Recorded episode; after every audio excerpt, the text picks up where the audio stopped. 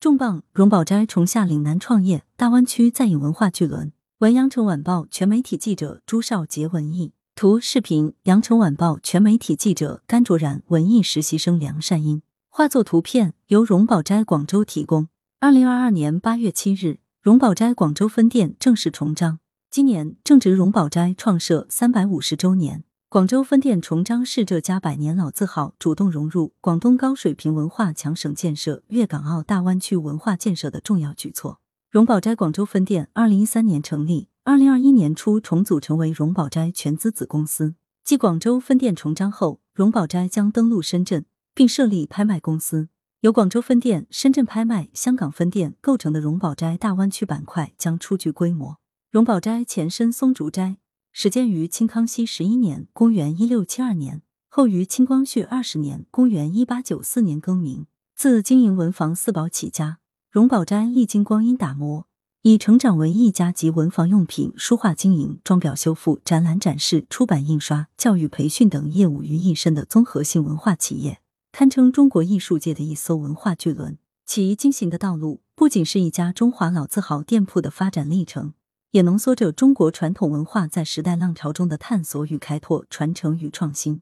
荣宝斋广州崇章同期推出重磅展览《荣宝斋与艺术家》，专门从北京总店馆藏中遴选出岭南地区重要艺术家的代表作，借此展示荣宝斋与岭南艺术家的悠久渊源与深厚情谊，同时呈现其百年发展历程与当下探索，折射中国传统文化的传承创新之路。展览将在广州越秀区东湖路一百二十三号持续到九月六日。水印木刻，绝技经鲁迅、白石朱家加持。重张庆典当天，现场工作人员在现场展示了荣宝斋最得意的非遗项目之一——水印木刻技艺。广东省文联主席、广州美术学院院长李敬坤、著名艺术家方楚雄、广东省美协主席林兰等嘉宾兴趣盎然，先后亲自下场动手体验。在工作人员的协助下。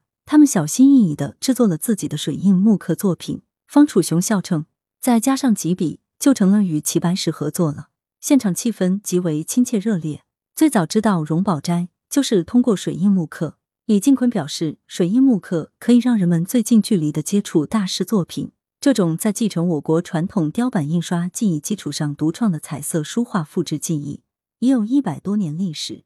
其作品逼效原作，精确无误。二零零六年。荣宝斋木板水印技艺被国务院认定为第一批国家级非物质文化遗产。荣宝斋的木板水印事业与鲁迅先生密切相关。一八九六年，荣宝斋首设帖套作，开始自刻自印笺纸，不久声名鹊起。所印笺纸因风格新、品味高，被鲁迅先生誉为“朱坚寺之白梅”。上世纪三十年代，鲁迅与郑振铎委托荣宝斋制作木板水印《北平笺谱》。收集北京琉璃厂荣宝斋、纯金阁、松华斋等十家斋馆兼纸藏版，精选其中的三百三十二幅古今名人画笺，堪称近代中国出版史木刻史上的丰碑。嘉宾们在荣宝斋广州的展览现场观赏到大量木板水印作品，包括齐白石、张大千、徐悲鸿等老一代艺术大师授权荣宝斋复制的作品，其中有许多佳画。工作人员告诉记者，二十世纪五十年代。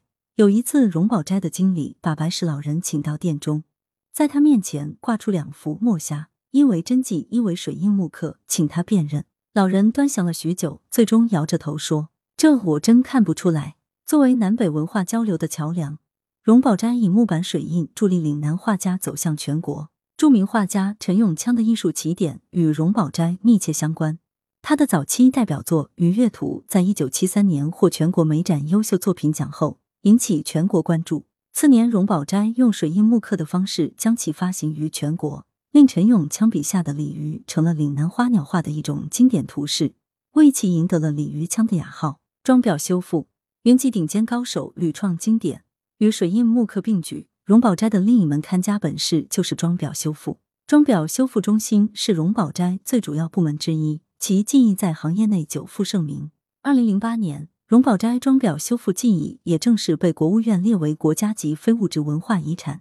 一九五六年，荣宝斋装裱车间成立时，装裱技术工人的队伍中云集了整个北京琉璃厂地区各装裱店铺的顶尖高手。直至今日，荣宝斋的装裱仍是北派装裱精表最集中的体现。不仅制作精良，用料选材也极为考究，宣纸、锦绫、绢等用料都是优选厂家特供，每道工序都严格把关，采用传统制作，易于日后接表重装，日益形成自己特有的风格特点。北京的中南海人民大会堂、天安门、全国政协礼堂、钓鱼台国宾馆、京西宾馆等诸多重要所在，都有荣宝斋装裱的作品，其中。一九五九年，由副报使关山月合作创作人民大会堂巨制《江山如此多娇》，就见证了荣宝斋与岭南艺术家携手合作完成国家大型创作任务的荣光。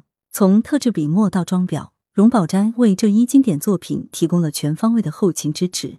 上世纪九十年代，有关方面决定将这幅原画交博物馆永久保存，那么在原展示空间就需要一张高度还原的摹本，而重制临摹的任务。又落到了荣宝斋的团队肩上。经过长时间的精心描绘，摹本再现了原作的神采和气势，得到了原画作者之一关山月先生的肯定。探索跨界，传统工艺服务艺术生活。三五零年文化绵延，生生不息。创新正是荣宝斋砥砺前行的不竭动力。在夯实传统文化根基、促进传统产业提质增效的同时，荣宝斋坚持古为今用，以古鉴今。努力推动中华优秀传统文化的创造性转化和创新性发展，大胆突破，尝试传统与潮流的碰撞融合。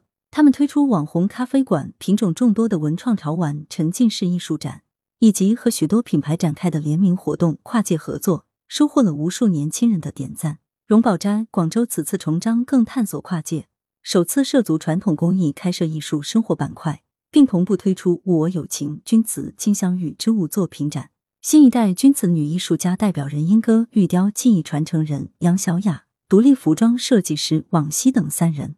携作品来到现场，他们在各自领域继承传统，又力求为其注入现代活力，让传统工艺走进日常生活。据介绍，艺术生活板块是荣宝斋的创新经营内容，也是目前荣宝斋广州分店的独有内容。他对传统工艺创新的推崇，与大湾区创新包容的风气十分契合。接下来，艺术生活板块将根据场地条件，陆续邀请中国当代最优秀设计师和艺术家，与众多国家级非物质文化遗产传承人合作，围绕新时代、新生活和新风尚的主题，把新中式中国当代设计展呈现给观众。荣宝斋的每一件重要藏品都是一个有影响力的 IP，我们将用科技赋能，使之裂变出更多可能。荣宝斋有限公司党委书记、执行董事赵东说。引进新技术，开发新业态，通过文创荣宝、数字荣宝、网络荣宝、教育荣宝等一系列创新举措，让老字号焕发生机和活力，也加快中华民族传统文化走向世界的步伐。访谈：做好大湾区对外文化交流窗口。赵东，荣宝斋有限公司党委书记、执行董事。羊城晚报：您对荣宝斋广州在粤港澳大湾区的布局有怎样的期许？赵东：粤港澳大湾区战略位置独特。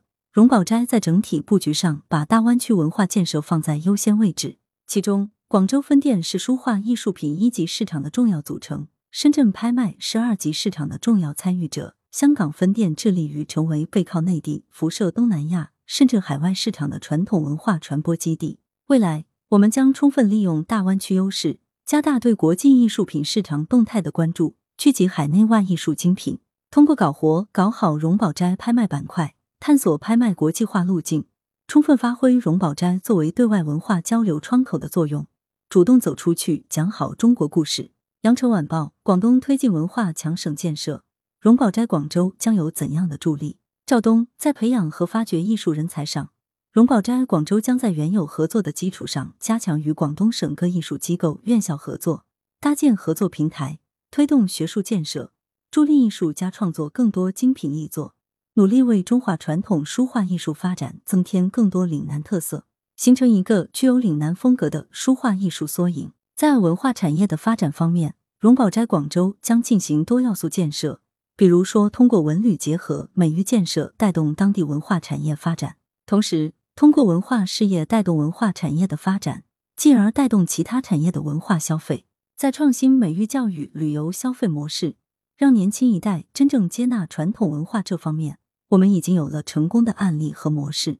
广州、深圳一带科技实力过硬，创新氛围浓厚。通过紧密合作，我相信荣宝斋将打造出更多创新手段来传播传统文化，从而实现与属地的结合，加入广东建设文化强省的队伍中去。来源：羊城晚报羊城派，责编：邓琼，校对：黄文波。